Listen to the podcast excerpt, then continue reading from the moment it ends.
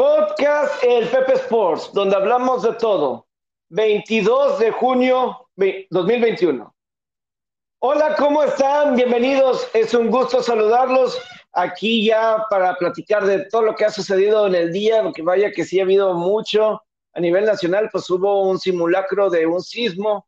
Eh, no sé, Robert, cómo lo hayas pasado ya. Aquí, pues también tuvimos eh, mucho, mucho calor en Monterrey. Estuvimos a, estamos a los más de 40 años, más de los 41, 42 años, 42, eh, 42 grados. En fin, pues muy caluroso y pues bueno, hay muchas cosas de que platicar. El juego de hockey de Tampa y los Islanders se salió de control por completo, pero inicia una muy buena serie, la de los Dodgers y los Padres. Se enfrentaron un par de veces en abril, fueron grandes partidos y ya, y así promete en esta ocasión en San Diego. Saludo a mi compañero y amigo Roberto Rivera El Parón. ¿Cómo estás, Robert? Bienvenido. Hola, Pepe. Hola, Pepe, ¿cómo estás? Te mando un abrazo. ¿Ahí me escuchas bien? Perfecto, a la perfección. Qué bueno, amigo, me da gusto. Oye, pues fue un lunes muy tranquilo. Habíamos estado acostumbrados a que habían sido días movidos en cuestión de los deportes que seguimos pero hoy no hubo playoff en la NBA, hubo juego en el hockey, hubo poca actividad en, grandes, en las grandes ligas, no hubo Liga Mexicana de Béisbol, pero, pero vaya que hubo de qué hablar hoy, Pepe, este, los estragos, sobre todo de lo que pasó en los Juegos 7 del fin de semana, esta serie de Dodgers contra Padres, que sin duda es una de las que llama la atención en grandes ligas, son probablemente estos dos equipos se encuentran en el top 5, hasta sin apuras en el top 3 de la liga en cuestión de rotación, de ofensiva, son equipos muy completos y va a ser una serie, se, está haciendo una rivalidad bastante fuerte. siempre existe.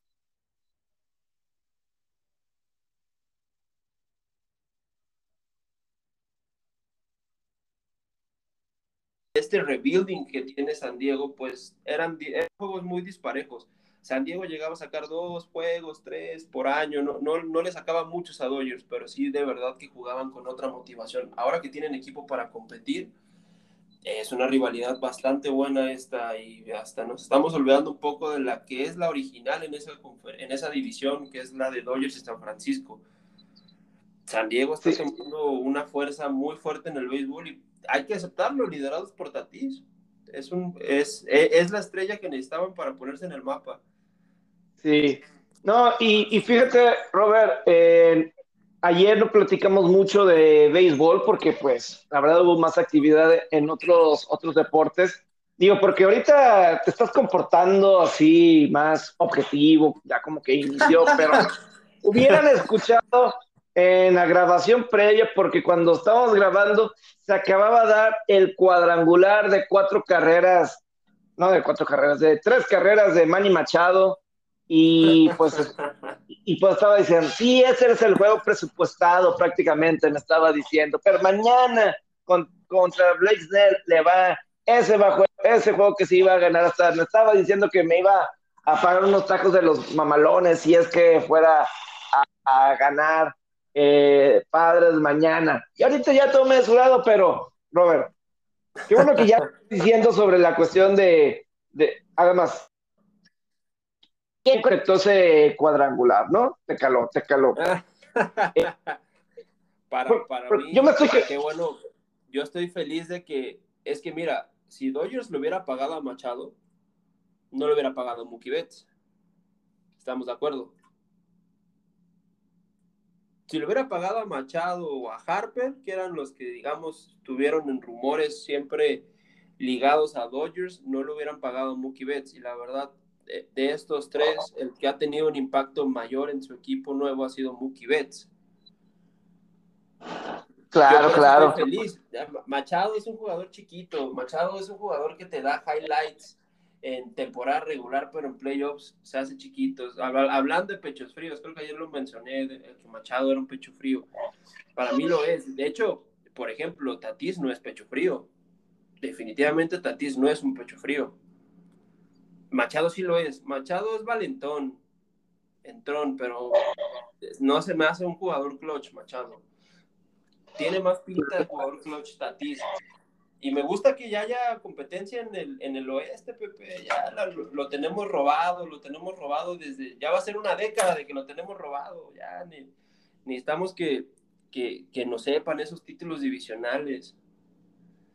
Sí, digo, y, me también que, los Giants se estén poniendo otra vez en el mapa porque eh, pasan las épocas muy rápido y, y nos olvidamos un poco de, de, esta dinastía que generaron los Giants en la primera mitad de la década pasada.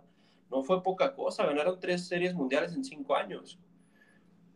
Y la verdad, en, en yo, te, podría revisar los, eh, eh, los rosters de esos tres equipos que fueron campeones de serie mundial y te podría decir que sin ninguna estrella de estas de 300 millones ni, ni 400 millones como están firmando ahora, en esos tres rosters de Serie Mundial que ganó Gigantes no había ninguno de estos, eran más bien, eran equipos, eran, este, jugadores que hacían núcleo, bien liderados por Bruce Bochy, eh, pero después de, este, esta época de los, de los títulos habían perdido en la división, llegando a tener hasta en últimos lugares, viendo cómo otros equipos destacaban, vieron hasta que Rockies, este, Arizona se llegaron a meter a, a playoffs pero parece ser que el rebuilding en San Francisco va bien y apuntalando ciertas piezas también puede ser un rival muy fuerte en la Liga Nacional, Pepe.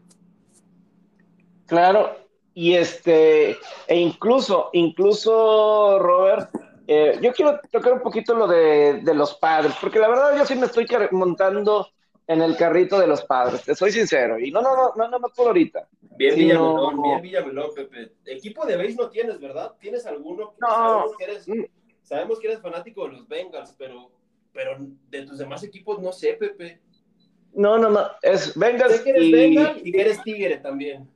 No, no, soy Tigre de Tiger Woods, solamente, ah, solamente de Tiger ¿De qué otros y... Tigres estabas hablando? No sé,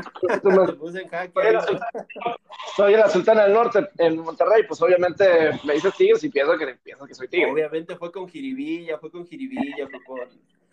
pero, pero, por ejemplo, el Lightning es, es, un equipo que me ha gustado su historia, cómo ha crecido, los he visto crecer, equipo talentoso, equipo divertido de jugar y me agrada que fueron campeones y que ojalá sean bicampeones otra vez, me gustaría ellos o, o Vegas, así eh, pero lo que trae este eh, San Diego, estos padres, que lo puedo extender a otros diferentes deportes, porque claro. la, la vibra que el, la serie contra los Rojos de Cincinnati, de alguna forma me gustaría que los Rojos de Cincinnati le fueran bien, por la razón de que le vaya bien a alguien de algún equipo de esa ciudad este, a ver si, si le va para ver si, si, le va bien a los rojos, eso se traslada a los Bengals, porque desde 1990 nadie ha ganado lo equivalente a una serie de a, a una ronda. ¿Me explico? Los Bengals no han ganado un juego de playoff. Increíble y, y los... ese lata, ¿eh? increíble. Digo, solamente tienen base, bueno, sí, y, base y, y americano. Pero ninguno de los dos desde 1990 ha podido ganar lo equivalente de una ronda. Creo que los rojos sí han llegado a ganar un juego de playoff, pero no han podido ganar una ronda desde 1990. Es mucho tiempo. Entonces, de, la duda, Pepe. de hecho, esa, esa temporada eh, Cincinnati jugó Serie Mundial, ¿no? Sí, ganó la Serie Mundial. Y, sí. y los Bengals también jugaron un. Este fue el último año que los Bengals ganaron un juego de playoff en 1990. Ese oh, año o sea, los, con eso te digo todo. Sí, o sea, los dos el mismo año, los Bengals vencieron a los petroleros, petroleros de Houston en el playoff. Y en esa temporada, y los rojos ganaron la Serie Mundial en 1990 con Paul O'Neill, creo que estaba en ese equipo de, de los rojos. Eh, yo no sabía que estaba Paul O'Neill, pero imagínate, Paul O'Neill estaba en ese, en ese, equipo. Pero sí, por eso me gustaría que los rojos, yo me acuerdo que habrá sido 2012 contra los gigantes, los, los rojos estaban al frente sí, 2 a 0. De hecho, su pitcher estelar era Johnny Cueto, que sí. me parece el tranvía. No, eso fue ya en el 2013. Hubo, ah, recuerdo un juego de comodino contra, contra Piratas. Contra Pittsburgh, sí, que lo pierden, que, que, que, se hizo muy famoso no. porque el estadio de Pittsburgh, no sé si recuerdes, PNC Park, empieza a hacer lo que ellos llaman un chant, empiezan a corear un, un apellido y empiezan a gritar Cueto, Cueto, y él al momento de hacer el wind up para lanzar, se le cae la bola mientras le están gritando de los nervios y se le veía temblando la mano. Y procede de eso un home run de Russell Martin para agregarle otro, otro, otra rayita a las tragedias de, de los equipos de Cincinnati en, en, playoffs.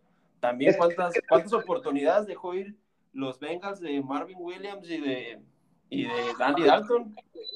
De Marvin Lewis y de Comparner y todo eso fueron cinco juegos de playoff y digo, los rojos contra los gigantes de San Francisco en ese 2012 se fueron al frente 2 a 0 en la ronda de la serie divisional. Sí. Y, y, los gigantes ganaron tres seguidos eh, para terminar esa serie. Entonces, por eso, de alguna forma, me gustaría los, los rojos que. acuérdate, el año, no, no, te vayas tan lejos, Pepe, acuérdate el año pasado, en dos juegos con Atlanta, no les anotaron ni una carrera. Al Atlanta, ¿no? Nada, A un Atlanta que, no le. Fueron duelos muy cerrados, Pepe donde, reinó el picheo, la verdad. Tanto, recuerdo que los dos juegos, los abridores por Cincinnati, creo que uno fue Sonny, no, uno fue Luis Castillo y el otro fue Bauer, de hecho. Fue Trevor Bauer que tuvo un muy buen juego. Y, y en uno Bauer llevaba, creo que blanqueada en la séptima, octava entrada. De hecho, pierden, creo que ese juego 1-0. Sí, sí, sí. Lo pierden. La verdad han tenido muy mala fortuna en, en playoffs. Ya les toca una. ¿Cuántas ciudades no hay así, Pepe, no? Con, con, este, que no les va bien en, playoffs. pues, otra que se me viene a la mente era Washington. Históricamente, sí. la, capital de Estados Unidos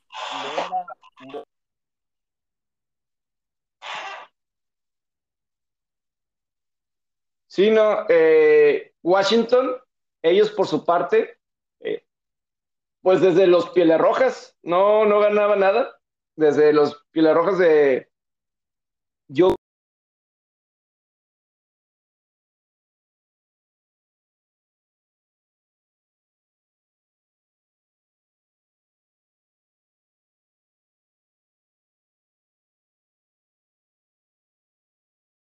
Eh, vencieron a los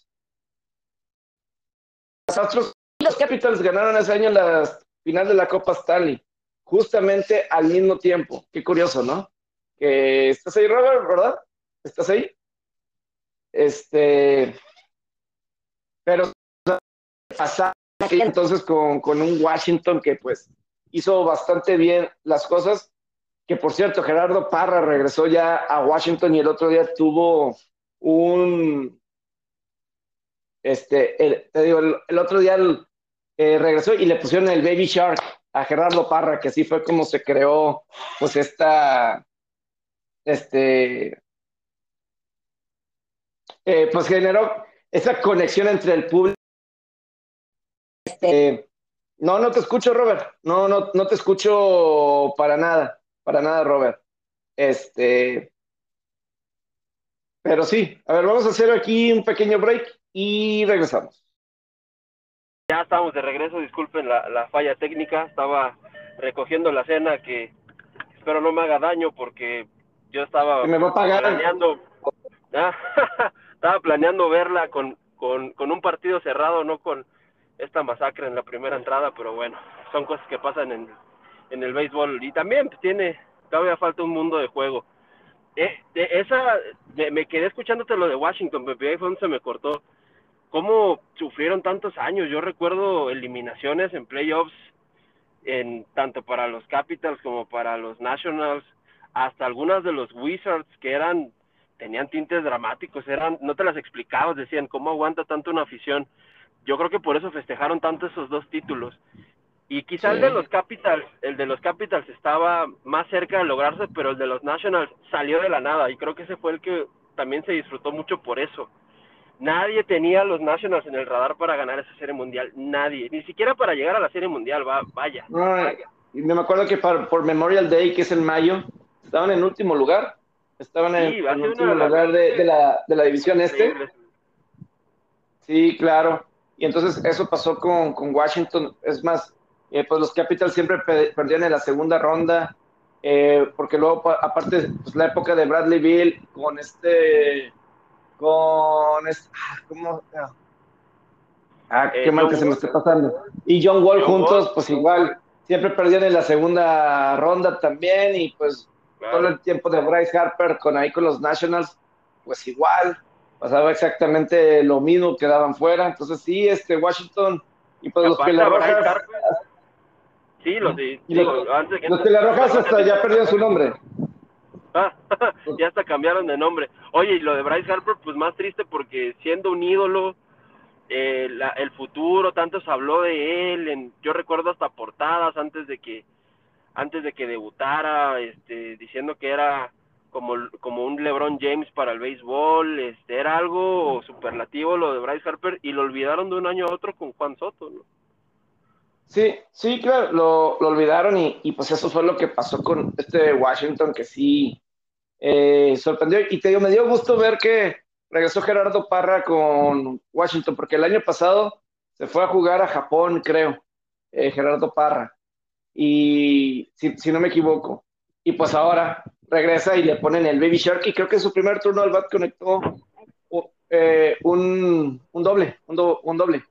Este, eso está padre, eh, un doble, un doblete.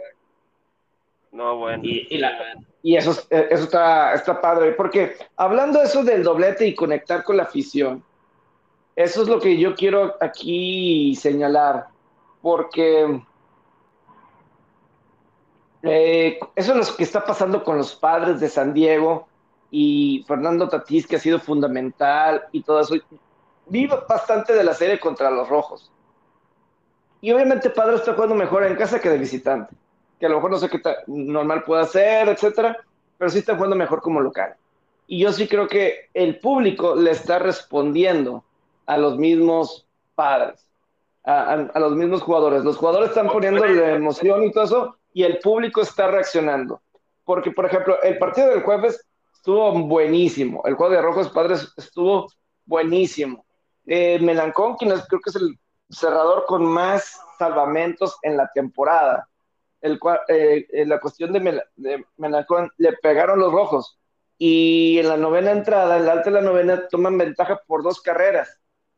Y, y luego, la baja de la novena, para los que no pudieron ver el juego, se sentía la vibra del público y yo la verdad creo que esa vibra eh, ayudó primero para que Hosmer, con Eric Hosmer, conectara un cuadrangular de dos carreras, empataran, y luego se venía, Diti, se me va el nombre, del Garatini. otro que, Garatini, así es, y, pero el público, lo que se sentía del público en un partido en jueves, en junio, a mitad de temporada, era impresionante esa vibra que se estaba viviendo. Aparte, ¿sabes luego... con qué se conjugó Pepe? Se conjugó que ese día fue el reopening day de los padres. Eh, están haciendo estos opening days 2.0 porque ya están, ya están abriendo al 100% de su, de su capacidad los ballparks. Ya no hay restricción en cuestión de, de los asientos, ni, ni ya, ya está haciendo tampoco el uso obligatorio de mascarilla. Por eso el estadio estaba lleno ese día. Sí, ok, ok. Ah, pues sí. Sí, pues sí. Y entonces, digo, y el viernes vi el partido con José Alberto, el juego de los padres y rojos. Y pues también se, le pusimos en el partido, por alguna razón hubo un retraso, y tú dices, ¿qué motivo puede haber en San Diego si el clima siempre está perfecto en San Diego? ¿Qué, qué puede haber? Pero ahí estaban bailando el Gangnam Style y, y con el público y con la, eh, la pantalla y, y estaba haciendo toda una fiesta. Y esa forma de conectar, Robert, vale mucho. Y yo sí creo que está carreando al equipo mínimo en los juegos local, porque es cierto que no le están pegando con la consistencia que se espera, con el lineup que tiene. Pero e, esa, eso que tienen, yo nada más espero que la directiva de los padres y todo eso sean pacientes, porque no sé si les alcance para ganar la Serie Mundial este año.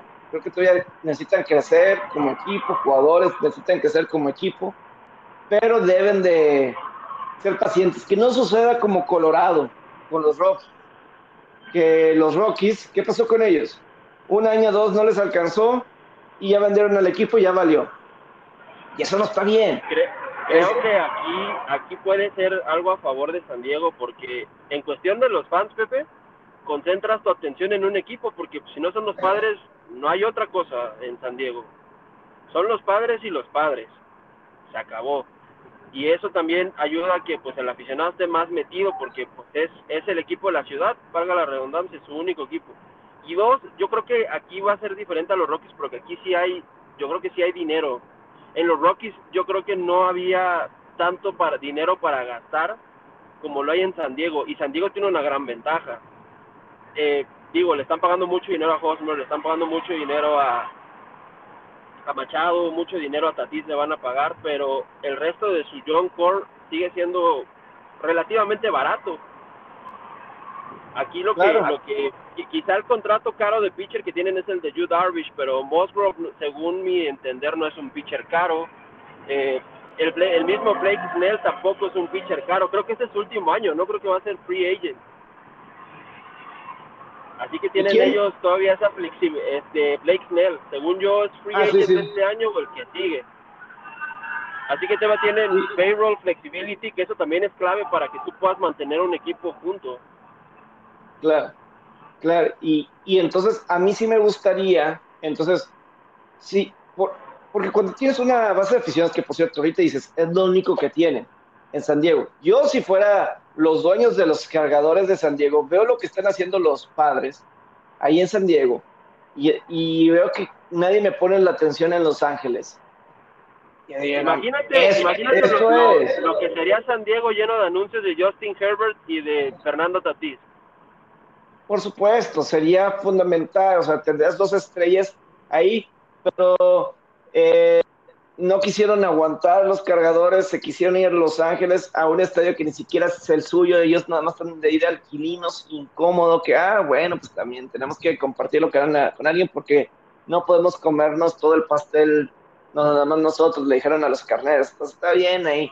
Pero yo te voy a decir, yo creo que los cargadores tuvieron mucha suerte que el año pasado no hubiera aficionados en los estadios, porque yo no sé cuánta gente mínimo en un inicio podían esperar que, que, fuera a haber gente, hay aficionados de los cargadores. Ahora se viene esta oportunidad con Justin Herbert de crecer, es la esperanza que se tiene. ¿eh? Es el... E, e, es la esperanza que, que se tiene.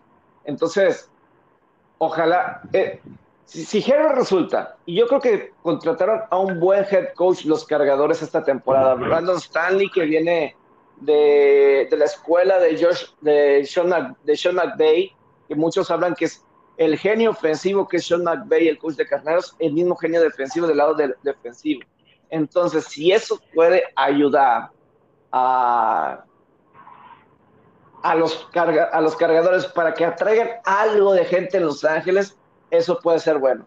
Pero yo sí soy los hispanos, que son la familia dueña de cargadores, y veo lo que están haciendo ya en San Diego los padres, nada más con una estrella y, traerle entusiasmo a esa base de afición, porque yo sí tengo muy arraigado cargadores San Diego. Yo donde apunto cosas para mí, no, obviamente no publico, sí, pero yo donde apunto mis cosas en mis DVDs o en mis juegos o así notas privadas, yo sigo poniendo cargadores de Santiago y me vale, porque son cargadores de Santiago. Se, escucha raro los LA Chargers, no, de hecho no tienen ni, no se escucha ni con identidad el, no, el nombre, LA Chargers nada más no va. Y este, sí, o sea, eso a mí se me hace muy padre, ¿sabes? O sea, se me, o sea eh, lo que Tatis está demostrando lo que puedes hacer. Obviamente Cargadores no se va porque no tenían afición. Y a lo mejor no siempre se llenaba ese estadio, porque pues, hubo años malos, etcétera. Eh, pero sigue siendo una franquicia que ahí era identificada, ahí en San Diego. Y pues nunca le, California sabemos que batallaron mucho para darles estadios a muchos equipos. Por eso se fueron los carneros en una instancia. Por eso se fueron los Raiders eh, de Los Ángeles el mismo, pues San Francisco batalló bastante, los Raiders, etcétera, ¿no? Ahí en California batallan mucho para los estadios. Pero si pudiste haber creado tú un mismo estadio para ti, para tu gente, no sé, eh, te digo, tienes un Herbert ahorita, que puede ser el futuro de la franquicia. Y yo creo que sí, se vio bastante bien la temporada pasada, en su primer año.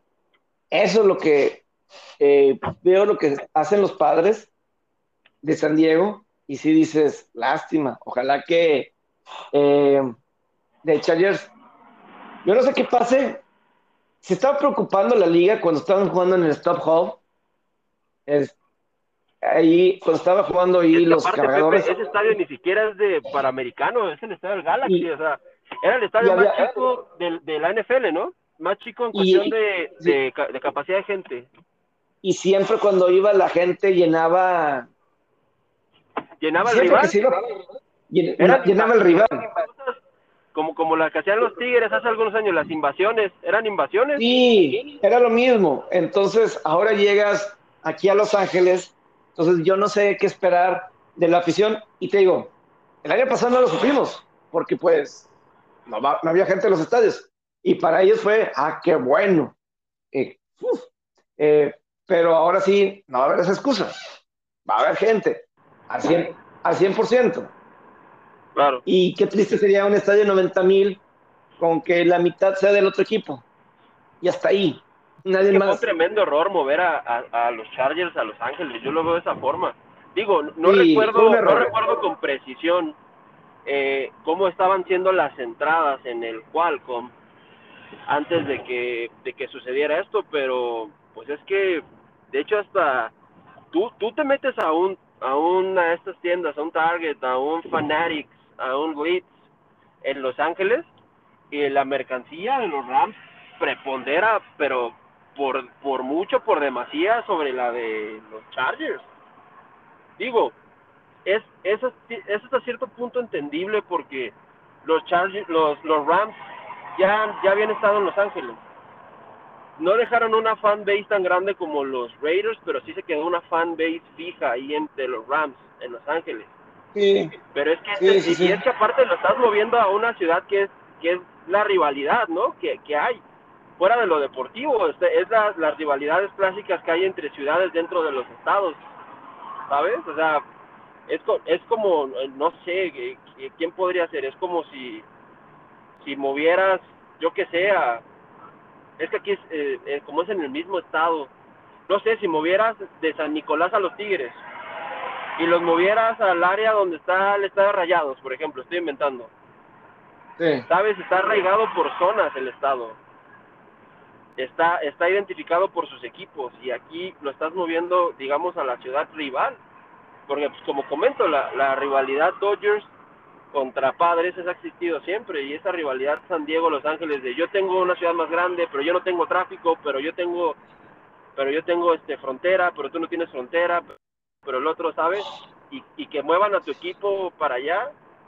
No lo movieron tan lejos, pero, ¿sabes? Ha ido perdiendo esa identidad. Y, y, la gente está molesta de San Diego que le hayan quitado sus Chargers, obviamente. Y te digo, sí, o sea, Carneros, pues estuvo ahí 50 años. Entonces, habrá gente que se acuerda. Eh, de eso, estuvo 50 años ahí en Los Ángeles aproximadamente. Entonces, ese no es problema. Y y pues hay más glamour con los carneros. Y Lakers, porque por ejemplo los Clippers, pues, los Clippers pues tampoco es el equipo de Los Ángeles. Pero bueno, ya tienen sus años. Pues, pues también eran de San Diego. Sí, y este, y se tardaron mucho. Ojalá para los cargadores que Herbert resulte y que realmente sea, la verdad necesitan que sea un home run un Grand Slam, necesita que sea un Tom Brady, un Peyton Manning.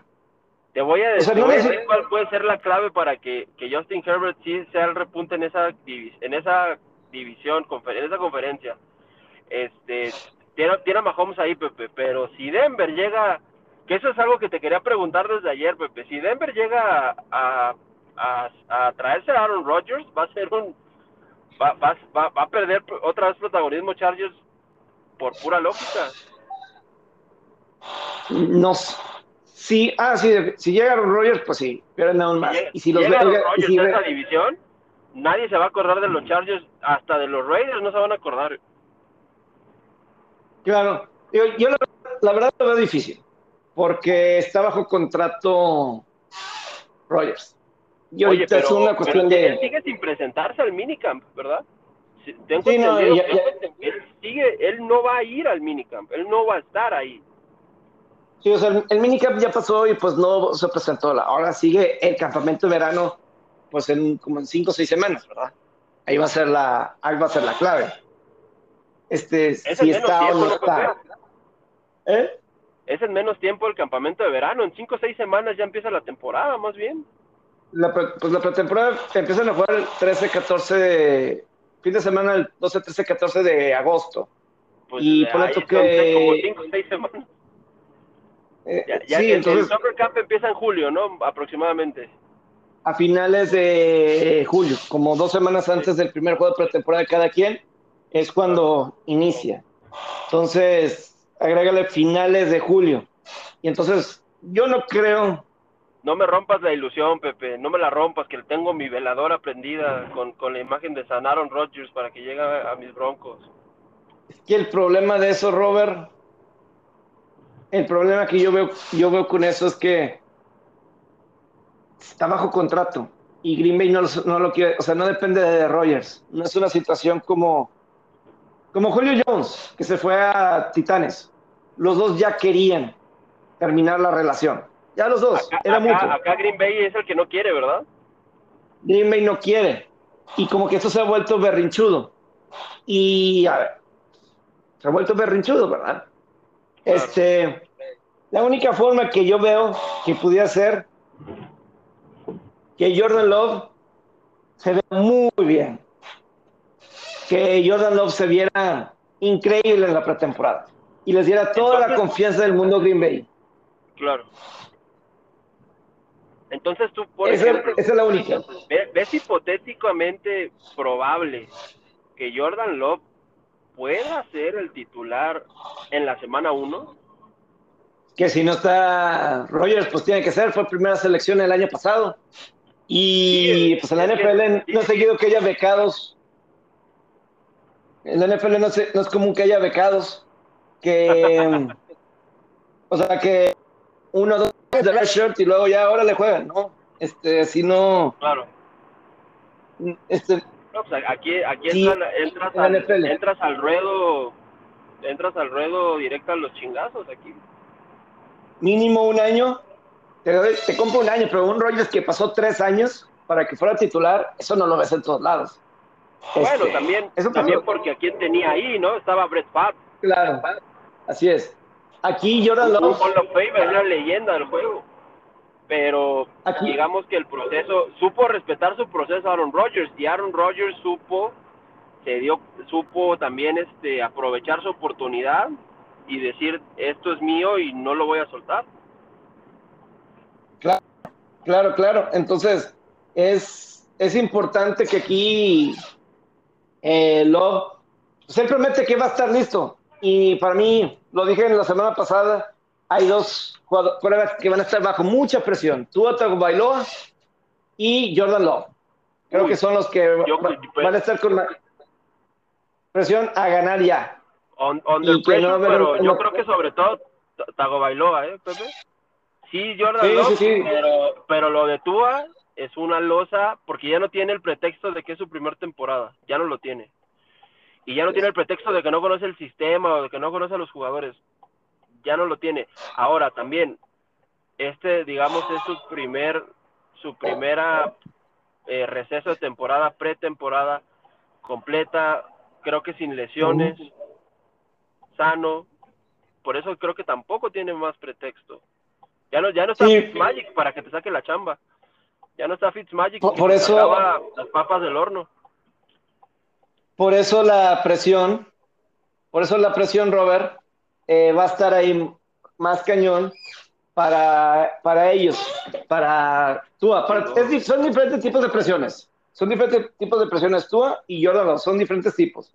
Pero sí, de, de Tua es claro que, que van a estar ahí presionando, porque en la cuestión de Tua, eh, como dices, no tuvo pretemporada el año pasado, vale, ok, no hubo pretemporada, eso se entiende, otros procesos son más largos que otros, pero también le agregas que pues el mismo Tua, o sea, ves un Justin Herbert, no tuvo pretemporada y se vio muy bien.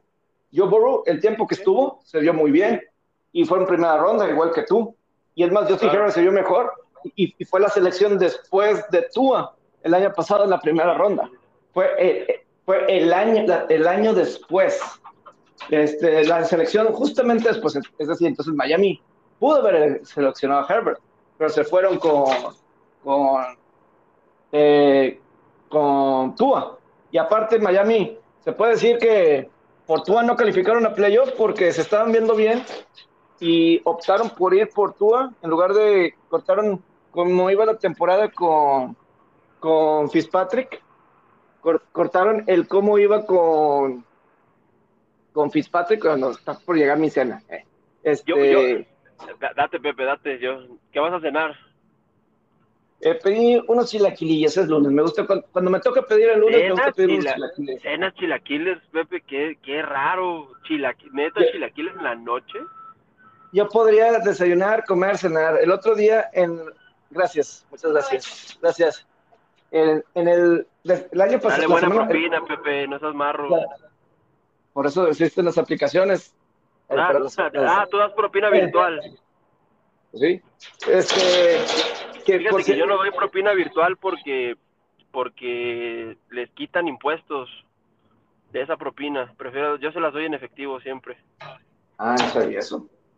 No sabía eso, no sabía eso. es que yo, yo, sí, yo sí he trabajado en las apps y por eso me la metí. Maños son a las pinches apps. Claro, claro. Sí, entiendo. Pero, este, como te decía, eh, entonces, pues tú presenta esas cuestiones que es ahora nunca. Y, además, Jacoby Brissett firmó con Miami de suplente.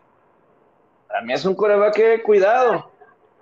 Este, Ese ya es el plan, el plan Z. Ya si lo de Tua es un desastre, va a entrar Brissett o se lesione Tua, ¿no? Es el que está ahí.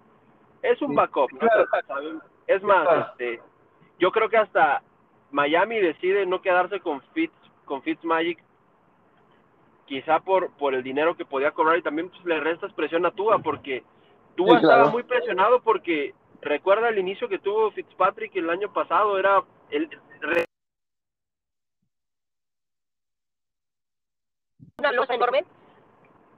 el rendimiento de, de Fitzpatrick en los primeros años le aumentó carga esa losa, por eso también quizá Tua le, le, le quedó un poco grande el escenario, pero de que tiene las cualidades. Sí, pero, pero, sí te digo, cuidado con Jacoby Brissett. O sea, cuidado con, eh, cuidado con Jacoby Brissett. Obviamente le van a dar el beneficio de la duda a, a Tua para iniciar la temporada y que, que le vaya bien eh, yo creo que ya porque sí es suficiente. es, un buena banca, es buena banca, pero no, yo no lo pondría titular a mi franquicia. Sí, es fácil. Híjole, eh, este, Jacoby Brissett, a mí sí me agrada, o sea, creo que sí te puede ganar 9, 10 juegos, o sea, yo sí lo veo. ¿A ese grado? Igual que, igual que Fitzpatrick, un poquito, o mejor que Fitzpatrick. Contra Colts, con Colts no estaba haciendo mala chamba, y creo que puede ser suficiente. Sí, sí, no, no que toda la confianza. Este, este, entonces. Los Colts que están, tienen mucha esperanza en Carson Wentz. Eh. Eh, tuve la oportunidad de estar en Indianápolis hace unos, unos dos meses y los y la ciudad están agotados los jerseys de Carson Wentz. Es que Carson Wentz, por ejemplo, es otro que entra con presión, diferente tipo de presión, pero también entra con presión esta temporada en la posición de coreback de hecho de que pues en Filadelfia no funcionó, ¿verdad? Y se recuerdas? Digo, esto es común, pero yo yo no recuerde, yo no recuerdo un, digo, también ayuda que estas que este que este último draft que vivimos había una clase muy grande de quarterbacks disponibles y de muy buena calidad y los trades que se han ido dando y los regresos de lesiones, pero hay una expectativa grande en muchos quarterbacks, Pepe en muchos, tanto, tanto veteranos como, como nuevos ingresos a la liga. También está el tema en la posición de cornerback, la de Patriotas, también qué va a pasar con, qué, va a hacer Belichick, si se va a volver a decantar con Cam Newton al principio. Pero ahí es más por Cam Newton, más bien por Bill Belichick. Ahí para mí la presión es más por el lado de, de Belichick. Creo yo la presión que Newton. Porque tampoco le han dado nada a Newton. O sea, Bill Belichick le vale ahí la posición de receptores. Piensa que puede ganar con cualquier, le vale. receptor. No sé, es que pues, no selecciona receptores y es mal cuerpo de receptores y agregaron algunos, pero... Yo te puedo decir que como es Bill Belichick, él trae una espina clavada porque lo que, lo que hizo Brady el, eh, ganando ese título con Tampa Bay, cayó muchas bocas y puso, no, no, no, no puso en, jaque el legado de, de Belichick, porque su legado es intocable, pero lo que sí hizo entender es, decían que Brady no iba a ganar sin Belichick. Yo creo que ahora la pregunta se puede ir tornando a ¿Belichick va a ganar sin Brady? Esa es una muy buena. Eh, no, y claro, eso por parte de Belichick es de mostrar ahora. Pero te digo, y sí le quedó porque sí gastaron mucho en la agencia libre. Este, la verdad que, que sí gastaron. Pero siento que en receptores, eh, por ejemplo, trajeron a un Nelson Agolor y, y Kendrick Bird. Sí son buenas, pero no es el receptor elite. O sea, es un. Ya tienes un receptor decente, Pepe. Quizá no lo tenías la temporada pasada. Ya tienes al menos uno decente, un par de receptores decentes. Pero no es del estándar de los Patriotas o algo, la verdad. o sea, lo que yo esperara. No, no, no, no, es un, no son contrataciones que dan un golpe sobre la mesa como la de Julio Jones, por ejemplo. Imagínate oh. que si hubieran ido por Julio Jones los Patriotas y, y deja tú en el draft, Robert. En el draft no fueron por nadie en la posición de receptor. Eso es lo que yo digo. ¿Cómo? Es que, digo, no, sé, quién seleccionaron, no sé quién seleccionaron en segunda ronda, pero creo que los receptores buenos estaban en primera y segunda ronda. No sé quién, en primera ronda pues se fueron por Mac Jones, pero en segunda ronda no sé por quién. Y, y, se fueron por linieros ofensivos y otras partes, y pero no, checa el, no seleccionaron receptores y el año pasado eh, tampoco y, luego se equivocaron con Neil Harry en el 2019 porque pues obviamente había otros receptores de esa generación que les fue bastante bien, ¿no? Entonces, es, y luego le agregas, digo, no son malos receptores, pero si tuvieras a alguien afuera que apoyara esos receptores. Entonces, es, por eso yo ahí, por mí es pobre Cam Newton, que nunca Cam Newton en su carrera ha disfrutado realmente de un receptor elite. Ya le estás poniendo pretextos, los pretextos para Cam Newton, para otro pecho frío. Es que realmente nunca ha tenido un receptor elite Cam Newton en su carrera. Fuera, Después de Steve Smith, o sea, después de Steve Smith y que se fue, eh, ya no ha existido ese receptor elite. Cuando llegaron al Super Bowl, llegaron con, con su receptor principal siendo Ted Ginn Jr. Y Carolina fue de las mejores ofensivas de esa temporada. Con Ted, Ted Jr. era un buen receptor, Pepe. ¿Tú no lo consideras elite? Yo creo que bueno. Ni cerca, Ni cerca de ser elite. Pero, pero tiene calidad, también la demostró también en Nueva Orleans. es one trick pony, velocidad y ya. no tiene, o sea, no, no, tiene más. bueno, ahí te va, ahí te va. ¿Hace cuántos años ¿Hace cuántos años que Patriotas no tiene un receptor elite? Ojo, elite. Pues, pues mira, en parte eso es el, yo creo que porque Brady se fue, una de, las razones. Sí, eh, eh, Brady, Brady, el último equipo de Patriotas que hizo, que hizo este campeón, el, el, del, el del Super Bowl contra, contra los Rams, disculpe, tenía puro cascajo de, de receptores. Era un era, cascajo, era cascajo lo que tenía de receptores. Era Julian Edelman y Gronkowski, que era pues su, su pareja importante, pero por, eso ese Super Bowl, por eso ese Super Bowl fue de tan pocos puntos, porque los receptores, Chris Hogan no, podía, o sea, Chris Hogan no podía con eh, Chris Hogan no podía con este Marcus Peters. Muchas veces le tocaba a Marcus Peters este, con él. Le tocaba Marcus Peters en contra de Hogan, ah, Marcus Peters era mucho mejor atleta. Eh, es, que, recuerda, es más, ya ni siquiera, quítale el adjetivo de elite, ponle el adjetivo de un receptor decente. ¿Cuáles han sido los últimos receptores decentes de los Patriotas? Amendiola, Wes Welker, Julian Edelman. Y por ejemplo, y por ejemplo, le trajiste a Brandon Cooks, que no es malo. Para mí Brandon Cooks siempre es bueno. Yo no sé por qué equipos no confían de él. Pero lo quito, mejor en Rams En Rams, lo- en Rams rindió mejor que en, que en Patriotas. pero le iba bien. Y pues en el Super Bowl eh, contra Filadelfia, pues era una mejor ofensiva y todo eso. Pero lo cambiaste después de ese año a Brandon Cooks. Lo cambiaste y diste una primera selección por él. Y luego tú lo vendiste. Entonces ya echaste a perder una primera selección y a un jugador. Y, bueno, entonces, son las cosas que no entiendo. Por eso, o sea, la verdad, Cam Newton, después de Steve Smith, obviamente tuvo a Greg Olsen, pero como receptor, Cam Newton no ha tenido. Este, es una ligera mejoría. Agolor y Kendrick Bourne en potencia.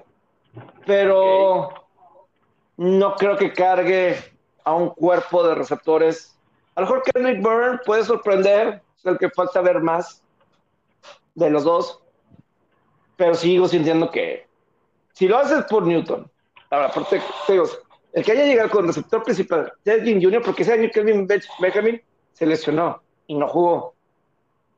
Ahí nada más para que nos demos una idea de que la verdad es que Cam Newton no ha tenido ese super apoyo, no lo ha tenido y, y por ahí ese caso Bill Belichick, este, por cierto, no sé si viste un video hoy Robert, ahorita que ya hablamos de NFL, como que Tom Brady va a estar en este programa de The Shop de, que produce LeBron James y Maverick Carter y en este cameo Órale, no sabía. que, que- y en este cambio que hace Tom Brady, como que habla de su experiencia en la agencia libre y habla de un equipo este, que dice que estaba interesado al final, ah, o sea, que hubo varios equipos interesados, pero que había uno, un equipo que estaba interesado hasta el final, pero a la mera hora dijo siempre no.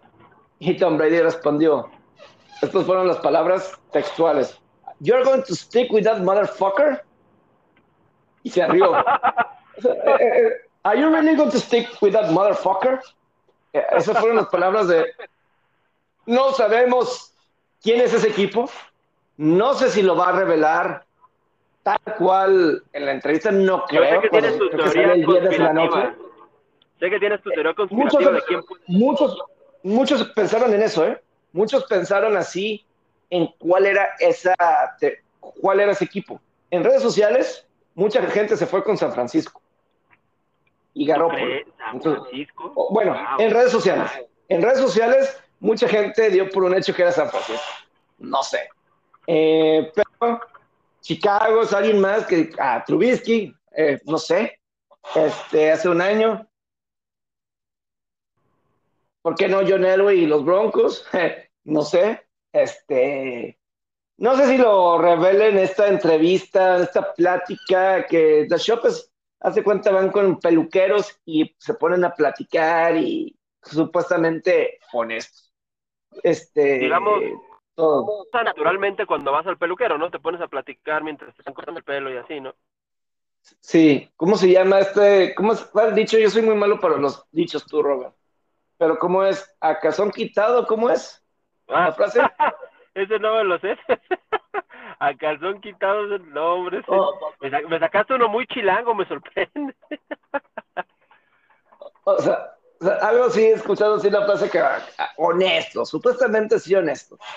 Y, pero está así la teoría de quién pudo haber. Se mencionaba mucho Chicago, eso sí, se mencionaba mucho Chicago el año pasado.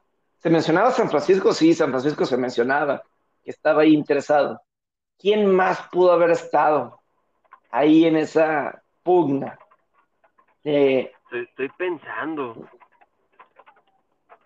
eh, Ah, imagínate que, digo. no, por ejemplo, si fue? Chicago, ahí te encargo Matt Nagy. O sea, ¿cómo que, cómo que no pudiste quedarte con, con él o no sé qué? Por poner, si, si fuera Chicago y Nagy. No se lo perdonan en Chicago. Sí, Este, ¿no? no, no se lo perdonan. Eh, entonces, eso es a mí lo que sí me intriga mucho sobre a, a quién se refería. Y no, y no sé si el viernes, cuando salgan, no sé si salgan el viernes porque también pusieron, imagínate, yo, yo sí, los vaqueros, este, también, ¿por qué no? Es que te digo algo, mira, fuera de, fuera de lo de la decisión que él tomó de irse a Tampa Bay y eso, es que a mí me cuesta entender que no haya, o sea, si hay algunos equipos en específico que quizás sí no tenían ni el más remoto interés en Brady, pero es que yo si fuera una franquicia, tuviera quien tuviera, no hubiera dejado pasar esa oportunidad, tuviera a quien tuviera. Prefiero ese, prefiero ese short shot de dos años, tres años, pero ve, a, Tampa Bay le dio dividendos en el primer año. Pero, por ejemplo, vamos a suponer, eres un equipo como, voy a decir, mis Vengas. Obviamente, ¿verdad? Primera selección de con un primer año, sí, claro, ¿verdad? Pero me quiero ir ¿Eh? Este, sí, no, creo que Cincinnati sí. Pero vamos a decir un Houston con Deshaun Watson, por ejemplo. ¿Haces el movimiento? es, que, sí, yo creo que sí.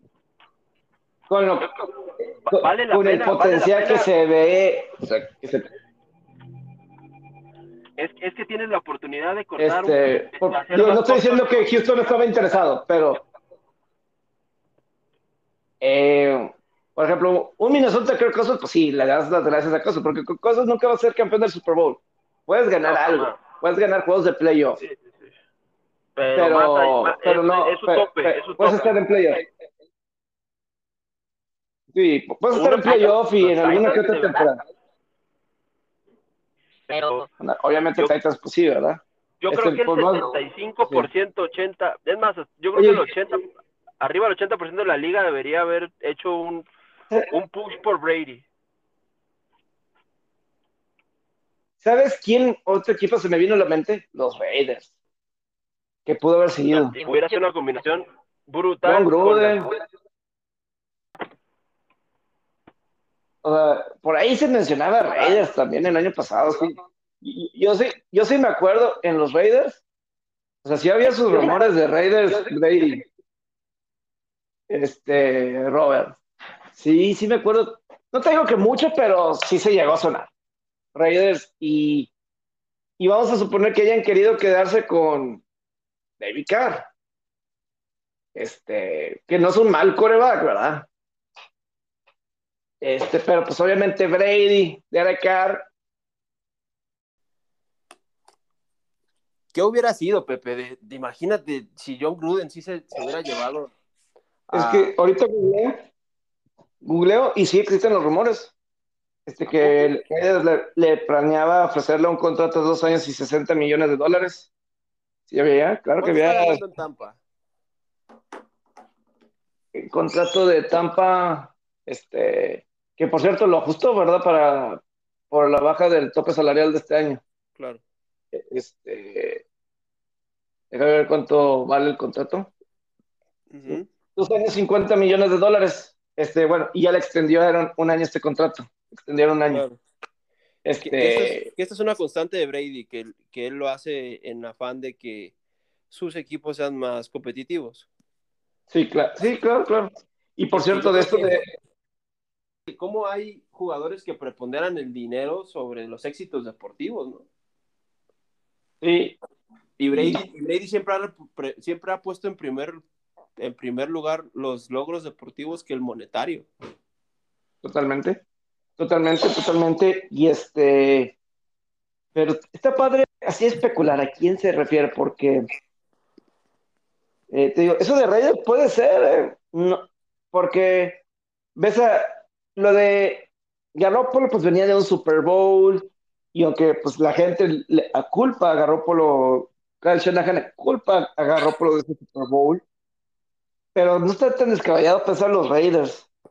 Tienes un quarterback bueno como es Derek Carr, pero sabes que a lo mejor hay algo mejor.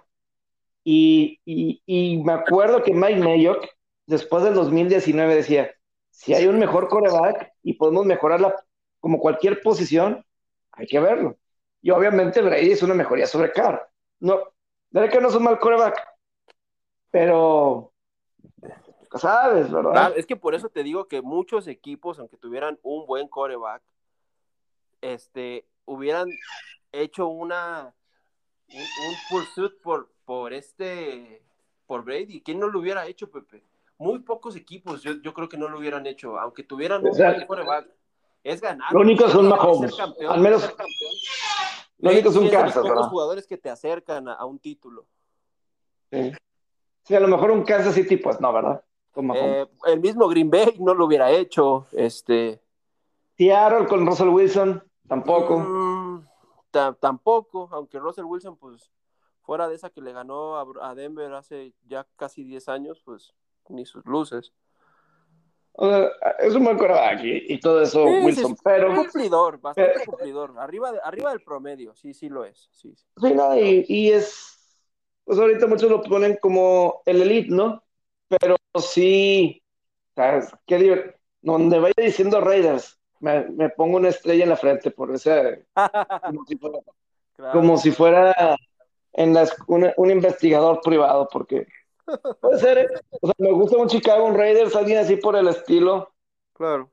No, no creo que Filadelfia, ¿verdad? No creo que Filadelfia, No, no, no. este, este, que haya estado en ese barco, ni Washington. Ni gigante. eh, entonces, digo, un Raiders no me sorprenderían que, que, que ellos, mira, si hay algo he visto de John Gruden y Mayock, como que le han tenido miedo al apostar.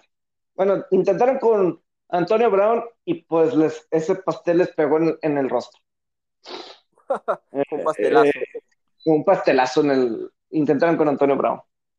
Pero ahí con el que diga, You're going to stick with that motherfucker. No que catalogar a Derek como un motherfucker, pero puedes ponerlo como alguien tranquilo, ¿no? ¿Sabes? Desde ahí, te, desde ahí te das cuenta a qué equipo está refiriendo, porque tiene que ser con un coreback que ya lleva años en el equipo y que no, ha, y que no, ha, que no han ganado nada. Ahí ya puedes filtrar quién, qué equipos pueden ser. Sí. O también puede ser. Como- y había batallado un año antes. Tres años, ¿no? Ahí en, en, en, en Chicago. ya había tenido, sí, y ya no está Trubisky, ¿verdad? Este, ahora está de suplente en Búfalo.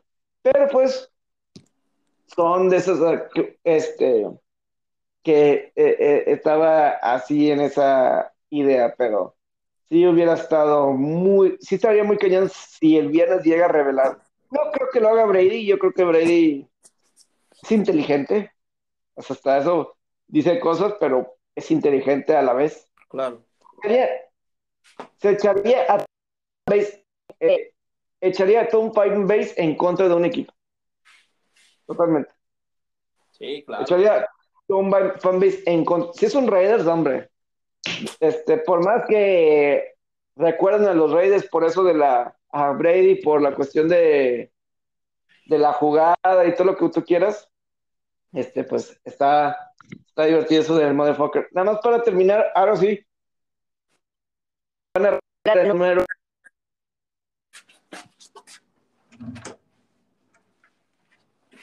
¿El número de quién?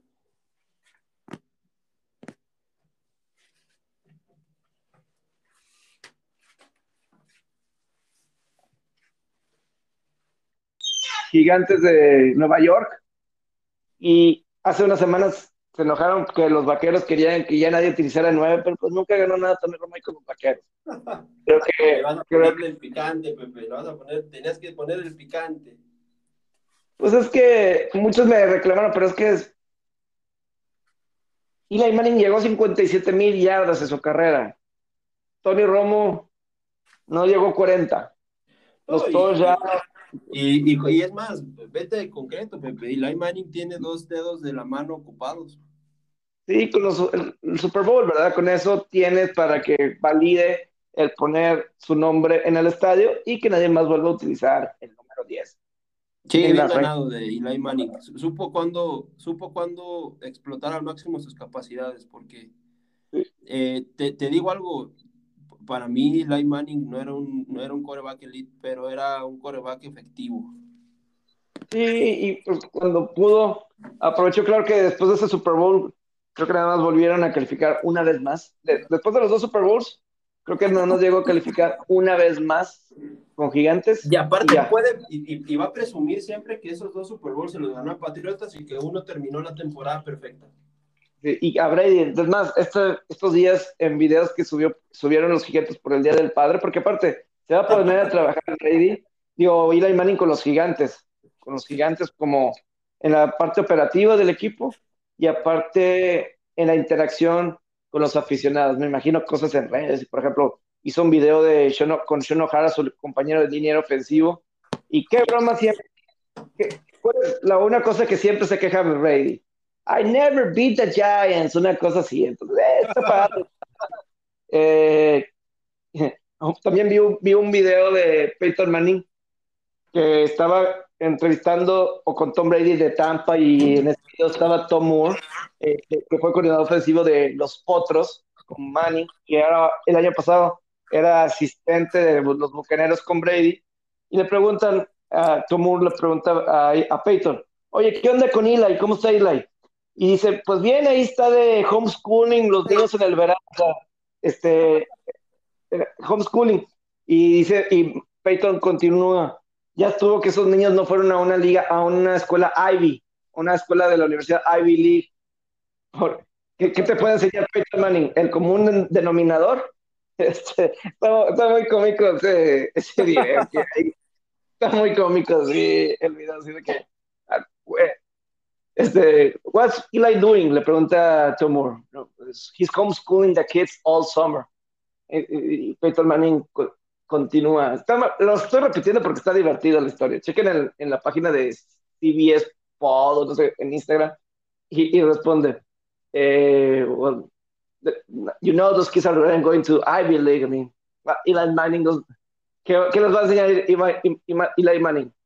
Este, es como un denominador, o sea, por favor, que les iba a poder enseñar, pero ah, son divertidos los hermanos Manning, tienen buen sentido de, del humor. Y, tienen esa como, esa habilidad de los comerciales, se les da. sí, son, son, son buenos. Entonces yo creo que Eli sí va a hacer un buen trabajo. Es más, creo que Peyton con su hermano, otro hermano Cooper, tienen un programa en, en un NBC donde van a hacer este ¿cómo se dice? Eh, host host de un programa de, trivias de universidades o de rivalidades de universidades. No sé. Este, y pues, de hecho, el hijo de Cooper, el otro hijo, está jugando muy bien. O sea, hay mucha expectativa del, del sobrino de los dos, de Peyton y Dale, hijo de Cooper. Hay mucha expectativa. Hasta, hasta el first take ya hicieron la pregunta que si Ash Manning va a ser el mejor Manning en la NFL, cuando el chavo ni siquiera llega a universidad, todavía le faltan dos años para llegar a universidad y están haciendo la pregunta. hay, mucho, se ha hecho muy viral en redes, ¿no? Por sus highlights en prepa. Sí, sí, pero está ya muy bañado, está muy forzado el preguntar a estas alturas. Sí, el sobrino va a ser el mejor. No hay de qué hablar en first take, se nota. Sí, sí, va a ser el mejor Manning de todos. Cuando hablas de dos generaciones de, de, Mannings y dos que ganaron. E, ese sí es chicharrón y chicharrón medio malo, ¿eh? Sí, sí, sí, sí, lo forzaron. Pero bueno, y no hablamos de, sí, y no hablamos de que este jugador Nasib de los Raiders se dio conocer en redes sociales que es gay. Eh, Carl Nassib está en la defensiva de, de, los Raiders. Lo dijo en redes sociales. Ya, mañana a lo mejor lo tocamos más. Con más me, gusta, más los, o sea, me gustaron los temas que tocamos hoy.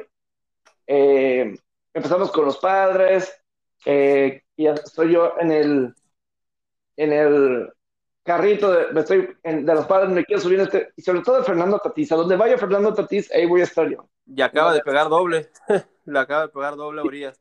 Es que, mira, sí, me, sí está, para mí, creo que ya está empezando a demostrar que quizás sí vale lo que, lo, lo que ese contrato dice. Y pero te voy a decir por qué, no, no porque para, no, no porque sea un equipo que vaya a acercar a San Diego a la Serie Mundial. Es, es todavía muy temprano en su, en su carrera. Pero sin duda lo que va a representar como una marca, la marca Tatis, le va a generar muchísimo dinero a San Diego. Solo ojalá no se vuelva un Trout. Eso es lo que yo solamente espero de Tatis, porque Pero de cualquier manera es divertido. O sea, aunque no te claro, es divertido. Es, que es, un trout. Es, algo que no te da. Este. Tatis es un trout, pero con el toque latino, el toque que le da el pelotero latino, porque el, pelotero gringo tiende a ser muy gris. Es más, hasta Shohei Ohtani está trayendo más vibra a los angelinos que Trout, por ejemplo. Este. Que, el mismo Trout. Ya es paliza, Pepe, ya es paliza esto oficialmente. Home run de Jake Cronenworth. Qué bueno, qué bueno. San Diego festeja series de, de serie regular. Nosotros festejamos series de postemporada, series mundiales, anillos, no festejamos, no festejamos este, lideratos de división ni, ni juegos ganados. Nosotros festejamos anillos. Digo, esto podría ser un tema así para mañana, pero ya, es una hora, luego ustedes se, Veremos porque... cómo termina el juego, a ver, a ver qué pasa, a ver qué pasa. Pero es que lo, digo por la cuestión de, de, Urias, del mexicano, yo estoy aquí por te, te, te, lo, comentaba antes de irnos, vamos a comentarlo rápido. Yo te lo platiqué este, antes de, de empezar a grabar. Eh, Urias está teniendo un bajón, un bajón este, en, sus, en, su, en su picheo es el líder en grandes ligas en, triunfos, pero sí ha tenido mucho apoyo ofensivo. Por ejemplo, Urias ha tenido más apoyo ofensivo en sus aperturas que Trevor Bauer. Y bueno, también Urias ha aportado a ese, a ese, a ese, este, a, ese aporte ofensivo, valga la redundancia. Él, él, él, él, en su carrera, Pepe, con hombres en posición de anotar, batea para 400, arriba de 400. Es un gran bateador Urias, pero sí ha habido, ya ha tenido un par de aperturas donde sí le, sí le han encontrado la bola. Yo, recuerdo un juego hace, fue la semana pasada o la antepasada contra Piratas de Pittsburgh, que Piratas le pegó también. Ah, pero jugó, bien ese juego, sí me acuerdo, fue un jueves. Fue el jueves así. Y... De hecho, ese juego lo ganó porque Urias impulsó tres carreras. Sí. Sí, y, tuvo este un buen, y tuvo un buen este, apoyo ofensivo. Pero esto es normal, ¿eh? porque las temporadas son de rachas. Esto es normal, esto es normal. Era normal que fuera a haber un, pequeño bajón de Urias. Va a perder Pero ver si mañana... Es, es, es, algo normal y presupuestado. No creo, que, no creo que haya que prender alarmas. Pero ver si, si quiero platicar esto de tema, yo creo que sí mañana, sobre... Le, damos el tiempo que merece. Pero no tanto lo de Urias, sino yo estoy aquí con los padres y tal o sea, tarde o temprano, pues se dice lo de Guiñac representar a Francia y a lo mejor meterle, va a jugar contra México. Este, o sea, ¿apoyas a tus equipos o apoyas a la selección? O a, México. Eso está interesante. Pero bueno, Robert. Eh, así es. Y aquí en este calorón que es Monterrey, no aguanto aquí. Eh, ¿A cuántos grados están? Pues llegamos a estar más de 40 y aquí donde estoy en mi casa, pues este, este, estoy pensando...